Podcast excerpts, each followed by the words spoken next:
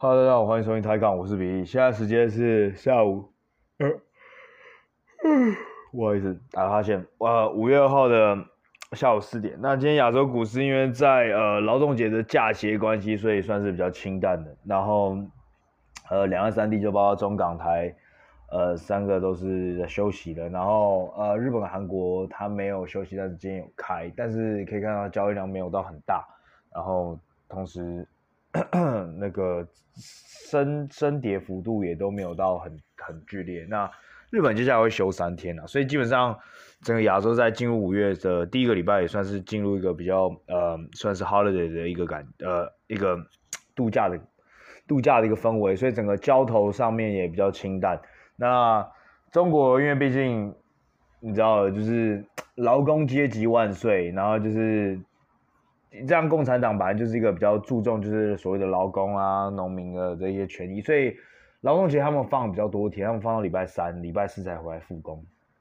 那香港跟台香港跟台湾就是明天就回家上班了嘛，就就正常上班了这样子。所以呃，整总体来说呢，目前呢亚洲来说就算是比较一个在度假的状况，但是美国呢今天晚上是会呃正常开盘的。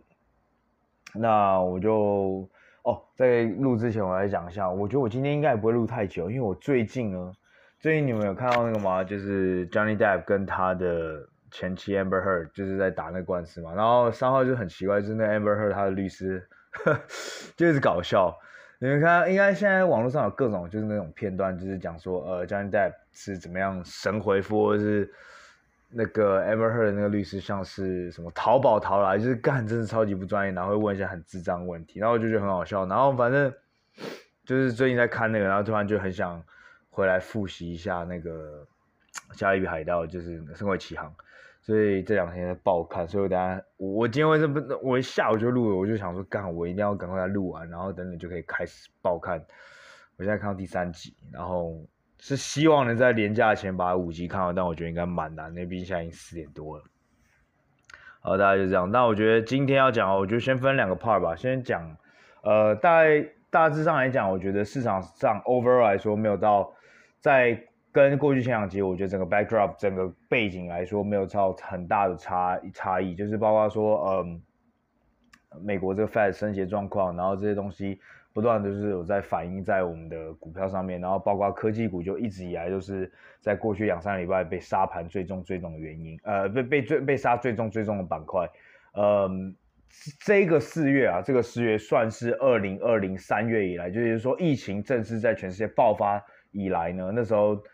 全世界大盘大家都跌，就各大指数大家都跌十几趴，十一、十二、十三、十四左右这样的 percent，那。这个月四月，今年二零二二四月呢，是在继两年之后，就是二零二零年的三月以来呢，第一次看到这么 ugly 的一个表现。要用这么，为什么说这个表现非常非常的非常的惨烈，非常的就非常非常的惨烈呢？就是最主要的话，我觉得很好的一个指标是看 S M P，就是 S M P 标普五百，它就是美国的加权指数。那美国就是一个现在全世界目前还是金融最好，然后呃。股票不论是股票还是债券还是呃汇率呃还是期货，都是一个最健康，然后以及最成熟，以及交易量最大，然后最多参与者的一个市场。所以我觉得用这个指数来看的话，我觉得是个还蛮好的指标。你甚至就看 MCI World，就 MCI 全世界的一个指数，美国占了六十五 percent 左右。所以基本上很大很大很大很大的来看的话，如果以股票市场的话，基本上你看 S M P 是蛮有一个。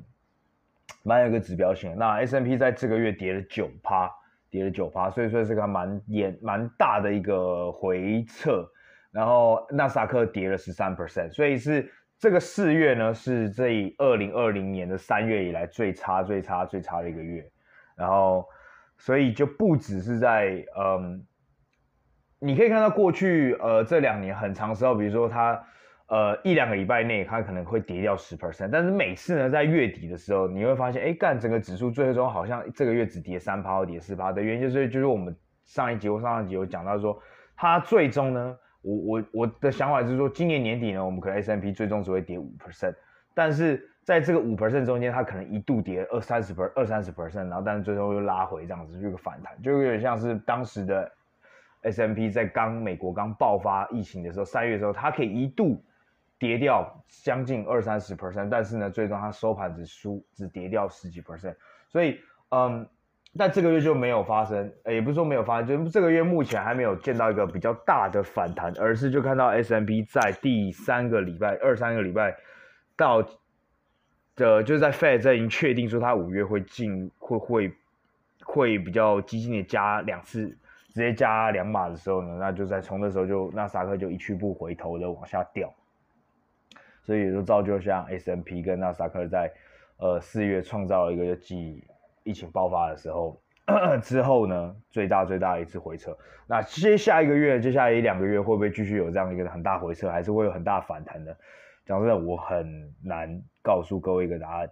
很真的非常非常困难。很多人都会说，呃，诶，这个我们已经在节目里面已经重复过几次，比如说每个。股票都会有些谚语啊，比如说像所谓的 “sell in May and go away”。sell in May 的原因就是为什么大家会希望大教大家，嗯，为什么有个谚语就是希望叫大家在五月之前把股票卖掉的原因，所以呃，接下来五六月就是呃，美国要去报税，要去缴税部分。那在缴税这个部分呢，很多时候你会想要把你股票去清仓，去做做去去做清仓一个动作，才不会留，然后才不会把这个。你不会在那个在税税务的报税季节的时候，你手上会有这样的股票，然后你要去申报这样的一个，可能是不不会是资本所得，或者是呃 dividend 就所谓的那个股息收入。所以所以所以在在五月的时候以前呐，或者是说历史以来中，普遍来说五月的表现就比较差了。但通常呢，通常如果你四月表现很差，通常五月就表现不会那么差。但是讲真的，这这个东西就很难讲，所以我也没什么好特别再去强调太多的那。那所以这是美美国的部分。那美国的部分的话，大概就是这样。市场我觉得没什么动，然后我觉得就是趋势目前就还明显，就是比较偏空这样子。呃，那至于要怎么去 position，我觉得我们在前两期已经稍微解释过，就是啊，你可能就尽量去买大盘或是保持现金等等。那在这个周末呢，我觉得有发生一件事情，就是呃，也不是发生一件事，就是呃，跟美股比较有关系，然后或者是比较值得注意的呢，就是 Berkshire Hathaway 的第一。第呃，自自从那个疫情爆发以来，第一次呢，他的股东大会呢再度回到线下，也就是说，呃，沃伦巴菲在经过两年之后，他终于呢在呃，奥哈马这个地方呢再度跟所有的股东见面，就是在过去两年疫情关系，他们的所有的这个股东大会全部都是用线上的方式，但今年呢，如果你三号你在美国的话，你是。而且你又在这附近，然后你也是愿意去看的，想去参加一下这，就是一年一度的盛会的话，你是可以去现场参加的。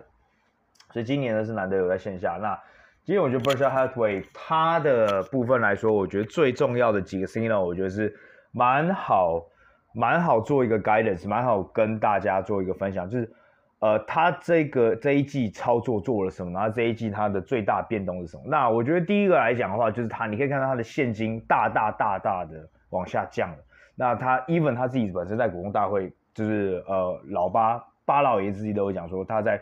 嗯第一季的时候，他有不比较激进的去使用这个所谓的现金的部分。然后他自己也在股东大会就很明确讲说，哦，在这个市场比较恐慌、比较 sell off 的时候呢，对他来说就是浮现多更多的 opportunity，对他来说就有浮现出更多的所谓的 asset。Disallocation 就是所谓的资产错置或是价格错置的部分出现，所以他可以在觉得他觉得非常吸引人的价码买到他觉得非常好的资产，所以他就在第一季的时候不断的把现金去打出去。那我觉得这也是在于他过去两年呢，因为在疫情爆发的时候，他其实那时候他很想打，他那时候很想把钱，呃，那不论是去买股票还是去借钱给呃一些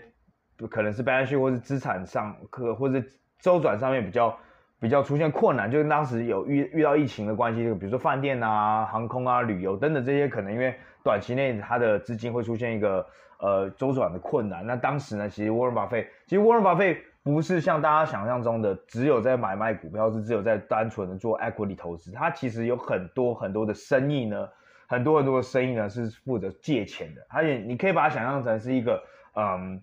比较有看起来很和蔼的高利贷。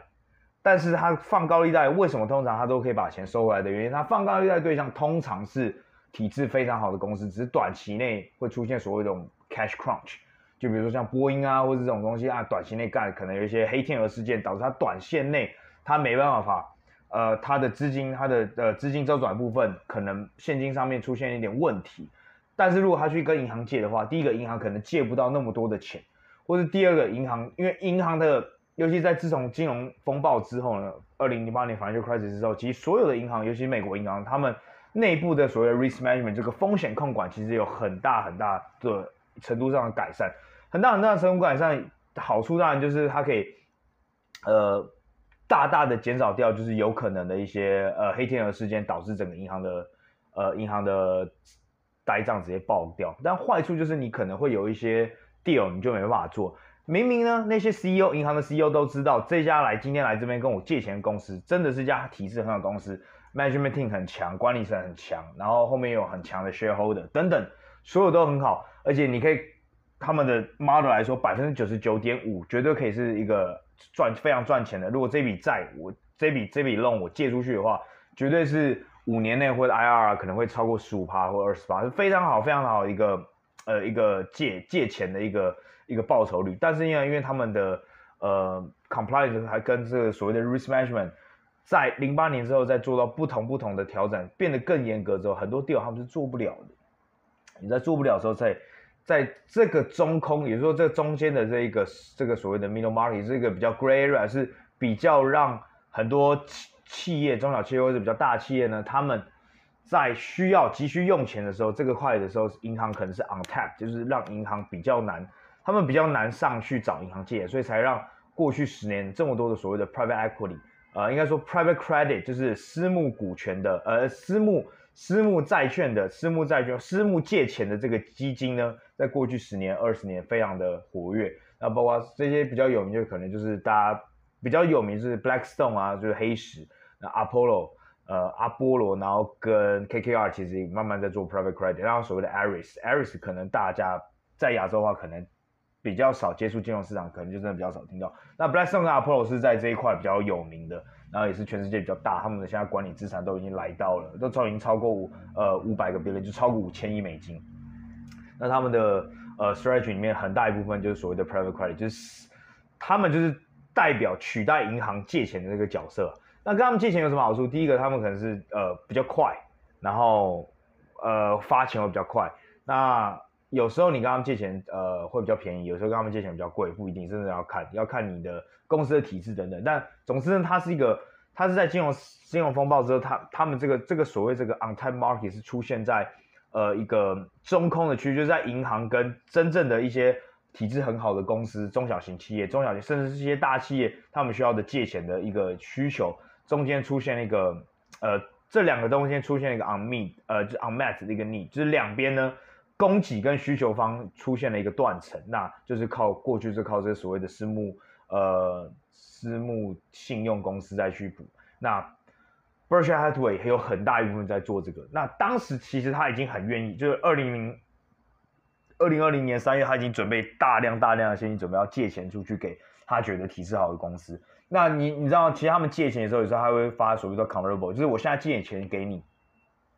然后但我同时有一个算是 call option，就是假设呢你之后呢，你之后呢，你这个公司这家公司开始。体质又变好了，可然后你，然后如果你的公司是有股票的话，有股权的话，当你的股价超过那个的话，我就可以直接行使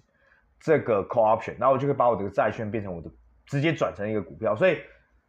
这些 Blackstone、Apollo、呃、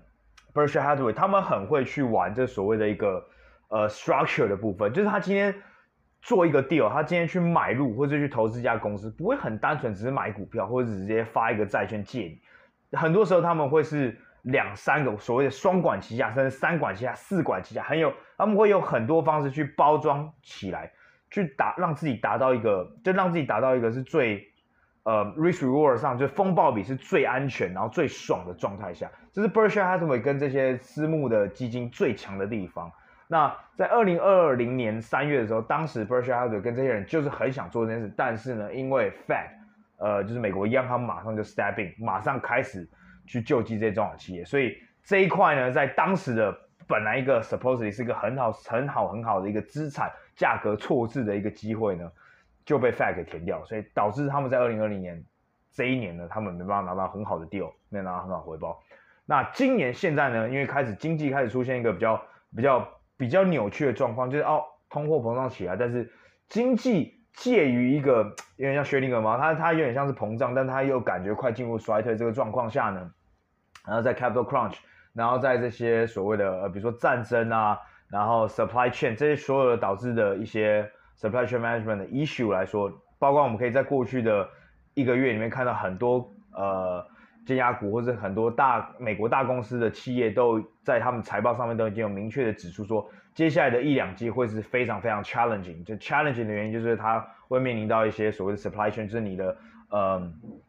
产业链的一些断裂，然后是你有可能是呃 inventory，然后 logistics，这包括所有的物流东西都会推升你这个推升你的成本上升。然后推升你的成本上升，那接下来还有很多未解的一些 issues，然后都是可能会造就接下来一两个一两季的财报比较难预测，而且他们都会比较 bearish，比较比较比较看得比较空，看得比较保守一点。那在这样的一个状况下，其实就是又会在资本市场中又会出现很多的资产价格的错置。那 Berkshire Hathaway 这一次，那同时刚好因为这 Fed 已经他妈就是开始要缩表了，又要加息又要缩表，当然就没办法去。这时候自身难保了，根本就更不用想说要去怎么保现在的中小企业了。所以这时候 Berkshire Hathaway 就可以站出来去大展身手了。那当然这些一些比较小 deal 我们就比较不知道。那比较大 deal 或者比较公开的股票，跟我们我们平常玩的东西比较接近的这股票的部分呢，你看到在第一季大大的买入 Chevron，就是雪佛呃雪佛龙呃世界上前三大石油公司，还有另外一家公司嗯。Occidental Petroleum，呃，这叫什么？西方石油公司，它在过去这一季大大的加码这两个公司，所以你可以看到，在第一季的时候，它还是不断的 bad on 能源，不断的 bad bad on 这个所谓的石油的部分。那，嗯，很多人可能会担心，接下来石油只要那个俄乌战争一解决的话，石油可能就会进入一个崩跌。那我觉得，身为像 Berkshire Hathaway，当然他之前也有出现过，就是在二零二零年出现哦，他买。他上一季买了航空公司，他过一两季就卖掉，然后当时很多人笑他说：“干，你不是 long term investment，不是你不是长期投资者吗？”那 oh well，长期投资者偶尔也会有看错的时候啊，那也会有，当然就是会提到看错。但我觉得目前来说的话，Berkshire Hathaway 还是一个偏向比较长期的投资，所以我觉得在第一季他继续大量的去买入这些能源公司的话，我觉得这是蛮值得、蛮值得大家再去注意一下的部分。当然，当然。你的石油，如果你俄乌战争一结束的话，如果真的谈好的话，那当然是石油会马上进入一个 correction，它它一定会从现在一百块上面往下掉嘛。但到会掉，到底会掉多少，我觉得不好说。再来呢，你觉得俄乌战争就算今天停停停战了，那这个停战协议最终最终要 settle 的部分，到底要花多久？我觉得都很难，因为其实上礼拜俄罗斯就跟美国讲说，干，我愿意跟你谈，但。一边跟你讲谈的时候，一边又又释放出消息说干，我有可能会放核弹。在那一天放核弹的时候，他礼拜三、礼拜四说了嘛，因为说哦干，我愿意跟你谈。然后一讲完我有可能会放核弹之后，干，当天晚上市场就爆掉了。就是说干，你你你你这跟当时共产党一模一样，就是啊，我一边跟国民党和谈，那一边后面就是不断去去操你国民党后面的屁股嘛。这就是这样。然后上礼拜又很明显，他停掉了那个波兰跟另外一个国家，那个叫什么国家？一个东欧国家，反正就对他们断了天然气，所以其实这个东西，你觉得短期内会那么快解决吗？我觉得可能，可能没那么快啊，可能没那么快。好，这是能源部分。那能源部分，我毕竟不是，呃，我不是一个 big fan of it，所以对我来说我还好。我我会宁可就是，呃，如果我要买这些石油的话，我宁可直接买 Berkshire Hathaway。反正我买 Berkshire 它会我我我买波克夏，其实我就是间接的持有某部分的这些西方石油公司跟雪佛龙。我就会觉得非常安心了，所以我觉得我不会特别去买。但如果个个别来讲的话，像这所谓的 cyclical 或是 material，然后 resources 这种能源呐、啊，这些对这些能源或是原物料的东西的话，我最近有入手了 BHP 跟 Rio Tinto，那这两家是澳洲的公司，专门挖矿的。那反正挖矿，我个人觉得它就是也非要抗 inflation。那既然知道通货膨胀来的话，我们就我个人觉得原物料 supposed 会上升。那原物料 supposed 上升，或是至少会维持在一个比较高端，然后短期内降不下来。铁矿、银矿这些东东，我觉得短期内是都还有一个这样一个价格。那再来最主要是 BHP 跟 Rio Tinto，我觉得在去年的时候，去年的时候，因为他们个别公司的关系呢，在过去呃一年期股价有回落很多。然后导致他们现在 even 的话，最近 bounce back，它最近从低点弹回了十趴二十趴，我觉得目前来说对我来说，接下来我有一到两年，我觉得都很赞。那最主要最吸引人的部分，虽然我一直以来都不是一个很吃 dividend，但是现在他们两家公司 dividend 就他们两个股息率来到十一十二 percent 左右，所以 BHB 跟 Rio，BHB 跟 RIO，那他们两个都有在美国呃 ADR 上市，所以我觉得。如果要做能源的话，我反而会比较想看这个。那这边我要跟跟各位有个经验，就是呃，BHP 跟 Rio Tinto，那甚至全世界能呃的石油，目前都有一个很大的一个所谓的 challenge，就是中国很有可能，因为目前前阵子呢，过去这一半个月到一个月，呃，你可以看到能源价格跟石油价格回落出，除了一些。除了一些本来就是价格稍微回落的，最大家最讲最讲的，最在讲就是市场最在注意的，就是因为他们的，因为他讲说，这世界上这个能源，呃，最大的一个需要者，最最大 importer 除了美国以外，第二名就是中国。那中国因为 lockdown 的话，lock lockdown 之后在，在在所有的比如说包括工业，然后在 consumer 这些东西呢，全部都会进入一个休息的状态。那对这些原物料的需求，当然就大大大大大的减少。那，you know，这个国家毕竟是全世界第二大需要这些原物料，所以这个第二大一个国家就是你这样想好了，比如说，呃，台积电好了，台积电最大的客户是呃 Apple，第二大的可能是华为。那今天华为不再下订单给台积电了，那这个东西可能对台积电今年营收就来到十十四十五 percent 这样一个影响。所以大概就是这样。中国今天中国说靠腰，我今天完全。或者说我我大大减少这个石油啊，然后原物料，然后铁矿、银矿这些的进口的话，那对这些公司都会很大的影响。那对全世界的 consumption 都很大影响。那这也是为什么我们在上个礼拜有稍微讨论多说，哎，maybe 中国的这个中国的这个 lockdown 可以稍微稍微的帮助全世界的这个呃通货膨胀问呃的的问题。那我说，当然如果你用全世界，你用一个比如说世界银行或啥小的全世界的角度来看，那当然。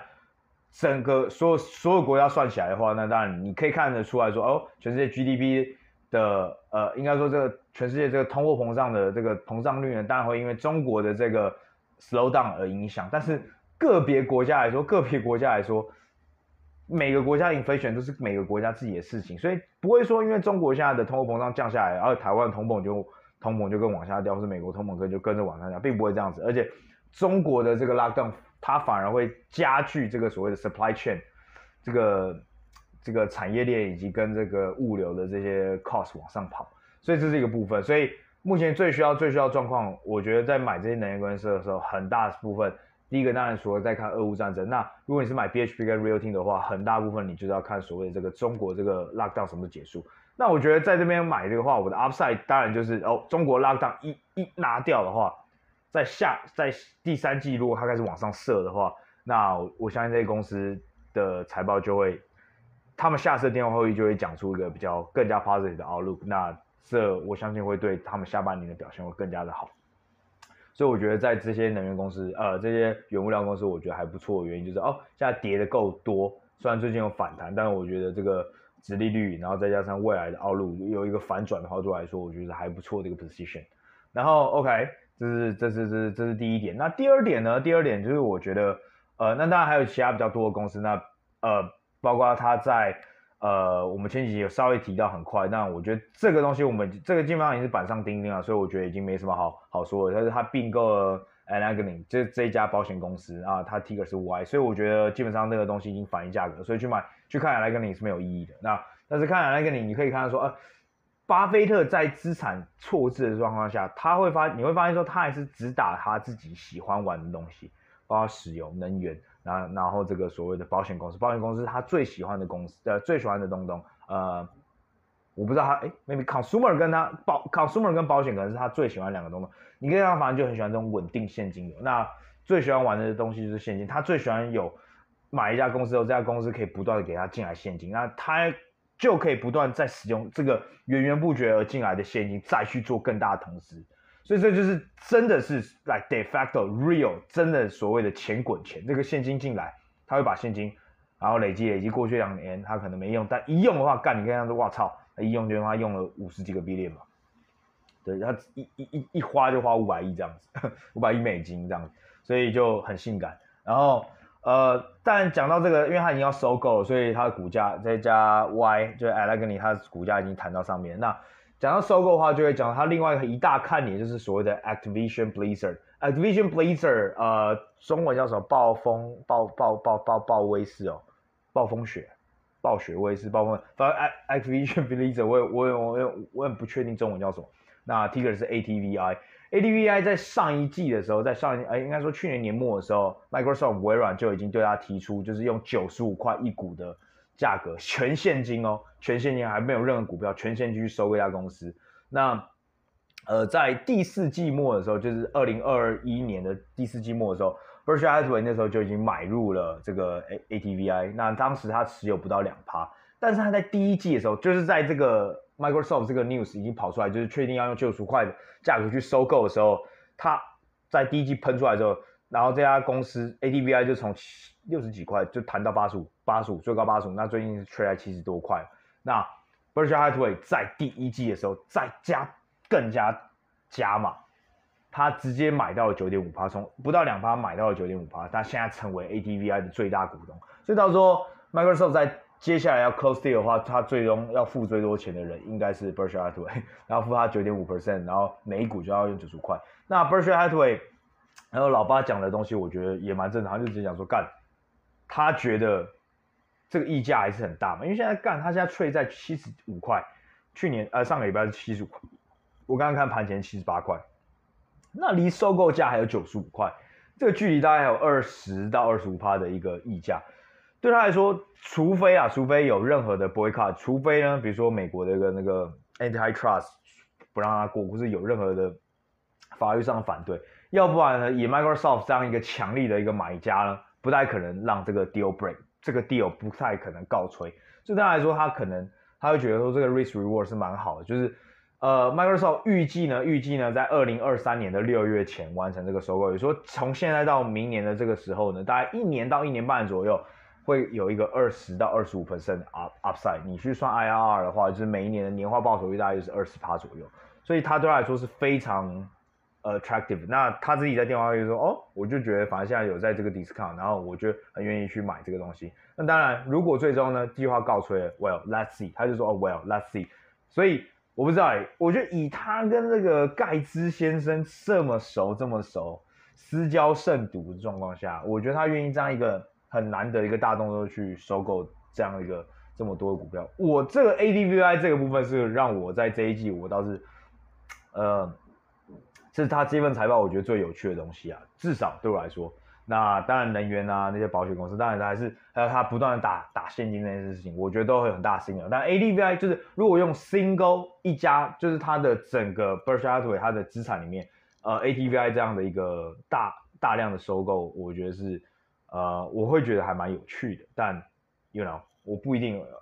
巴巴菲也会做错，这些这些很会投资的人也会做错，有时候跟他们做单也会做错。像我第一季就是跟着 Bill Ackman 去买 Netflix，然后就太破街了，然后我也跟着破街了，干他那一笔 Netflix 在就帮股东赔掉四百多个面，这是多少？四百多个面，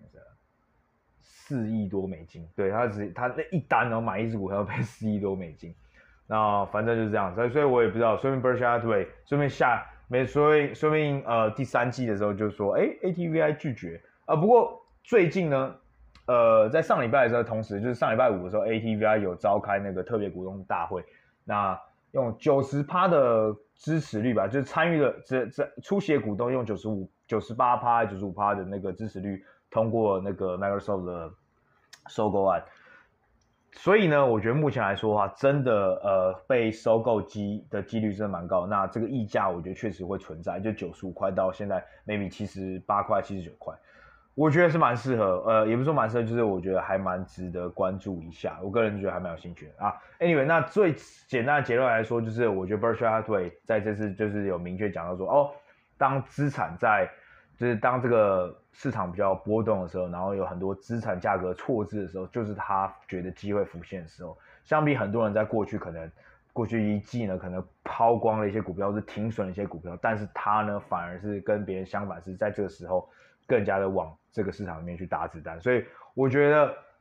长期来讲，我觉得他的 move 应该就是正确。但是短期来说，我不知道他会不会在，他会不会也有机会在下半年呢？可能会接受到一些，比如说短期内的震荡或者短期内的回吐，因为可能下半年我干、一切整个就可能 everything settle 之后干。他买这些东西全部他妈的都不动，然后这些科技股开始狂喷，也有可能。现在在在上半年呢，他当然被吹成神，因为现在 Berkshire 的股价终于呢，经过二零二零年跟二零二一年那么窝囊之后，在二零二二年他这样终于扬眉吐气了。他今年年初至今已经涨了快十%，七八趴吧，但是 S M P 已经跌了十几趴，所以他终于呢，在过去二十年他的年化报酬又超又重回，就是超越了 S M P 然后在呃。对，然后在年初至今来说，它跟 S M P 的价差达到快二十趴。那甚至在两年前的时候，R 很多人会把 R 跟它比较嘛。那今年 R 已经赔了四十趴吧，maybe。那它是涨了七八，所以 you know 风水轮流转啊。那说不定下半年或者到明年的时候，它整个又逆过来。但是我觉得长期来讲，他买东西都是非常非常的优质的。那在呃。今年呢，本来就是会有一些所谓的比较技术性或是战略性的一些 trade，就包括说这些 trade commodity，就 trade，就是交易这种能源啊、石油啊，然后这种比较所谓周期性 cyclical 的东西，我觉得是比较符合今年上半年有可能很多 hedge fund 慢慢 shift 掉它原本的一个 strategy，然后去做。我觉得它不得不做啊，因为现在现在市场是基本上大部分东西都跌嘛，只有这些所谓的周期性啊，然后防守型的，然后能源资产上。还有在涨，对，所以我觉得，然后也会是抗通膨的一些，呃呃的一些 asset classes，所以我觉得就你可以看到很多人在去做这样的 trade，所以也只能说短线来说的话，这些东西就比较吃香。那呃长线来讲的话，我觉得不好说。但是我觉得 Berkshire Hathaway 在往这个市场里面打现金的行为呢，我觉得是蛮值得令人深思的。而且我个人也觉得事后来看呢、我。比较提早讲，但我觉得再过一两年来看，我觉得会是非常正确的一件事情。然后我觉得可能到时候就很多人会万谈，就是会惋惜说，哎，当时我应该跟着这样做，这样子。没错，那大概就是这样。好，那再拉回来看的话，中国，中国比较快讲，然后中国在上礼拜呃五的时候，突然科技股来一个段暴跳如雷，真的是暴跳如雷。科技股哦，阿里巴巴、美团、腾讯这些全部涨超过十趴，然后。当时就是反正在十一点半的时候，因为因为十一点半是 A 股就会先休息，它午餐是十一点半到一点，那呃港股是十二点到一点，所以十一点半到十二点会有个中空期是呃 A 股已经关了，但是港股还在开。那那时候就是假设如果有些股票是 A H shares，或者是说整个 macro 整个市场整个政府的市场或者整个资金有出现任何变化，有时候会出现个断层，就是哎 A 股可能刚好开，可能关在一个高点，但是。有些消息可能是在这十一点半到十二点才发生的啊，那你可能就会发现，哎，中午在，比如说十一二十二点多再去看，说，哎，奇怪，为什么 A 股涨两趴呢？H H 股跌了一趴，会有一个错字这样一个状况。那上礼拜我就发生这个状况，在长假之前呢、就试出一些消息了。呃，那时候 A 股十十一点半关起来之后，港股啊，当时早盘呢还跌一趴，就在十一点之后呢，它就回到了。就是回到了平盘，然后在十一点半的时候开始狂干往上哦，然后最后中午休盘的时候是涨了两趴，然后最主要就是这些科技股往上喷的科技股，然后呢，当时阿里巴巴、腾讯、美团那些都涨了将近十趴。那当时的消息是说，哦，中国这一次是真正认真在省思，正在审视说要对美国的 HFCAA，就是让他们开放，他们可以让国外这些 auditor 这些审计公司来做这个所谓的 onsite，直接让在。来到中国的，他直接会 open the book，就是会真的把这些东西给这些美国来的这个审计审第三方审计来看。那当时我就想说，干这个东西你不算是 new news，就是这个东西中国我们本来就 expect 说他会在这个方面去做一个妥协，然后所以我就不觉得这个是很很大催化的 news。然后就在中午的时候就跑出来另外消息，说，哎，在。礼拜五的四点半会召开这个中常委政治常委会，那这个政治政治委员会的政治常委会的这个内容，其中很大部分内容就是要讨论接下来要怎么去，嗯，开始放宽对各空对各中国各大科技公司的一个呃打压或这个审查，因为他们接下来，因为他们发现接下来就真的需要让这些科技公司来去做来成为他们的经济复苏的一个推手。因为其实，在过去一两年呢，这些科技公司呢裁掉非常非常多的员工。那你要知道，其实现在中国最 top 的这些 talent、最 top 的人才呢，呃，最希望进去的公司基本上就这几家公司：阿里巴巴、腾讯，然后美团，然后呃，maybe 京东，然后还有那个字节跳动这些家公司。其实基本上跟美国蛮像，就是呃，你可以看到比较好的公司、好比较好学校毕业的人才都会想经过进入 Amazon。Google、Facebook 这些公司工作，那现在中国也是这样。但过去两年，因为这些不断的嗯政策的一个呃个一个审查的关系，所以呃这些科技公司都不断的在去做开源节流部分。那节流部分就不断的裁员。那裁员的话，变相来说，你也让这个失业率变高了嘛？失业率变高，只会让他们的经济变得更惨而已。所以我觉得一环接一环，一环接着一环之后呢，就变相来说，让中国不得不去开始说好，他们开始要释放消息，说我真的要去。慢慢去 lift 掉这样的一个呃政策的一个紧缩的部分，那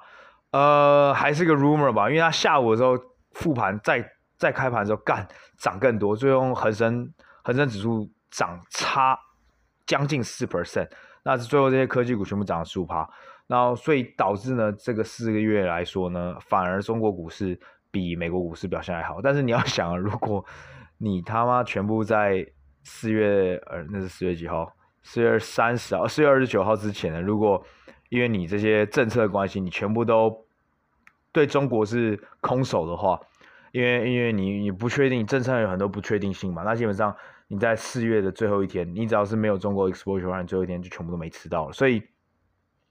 我也不确定说到底有多少人多少人 benefit from the from from 这个东这个 jump，然后再我也不确定说。我们都还不确定说现在这个是不是最终就是一个真的会 settle down，因为过去的这半年来讲，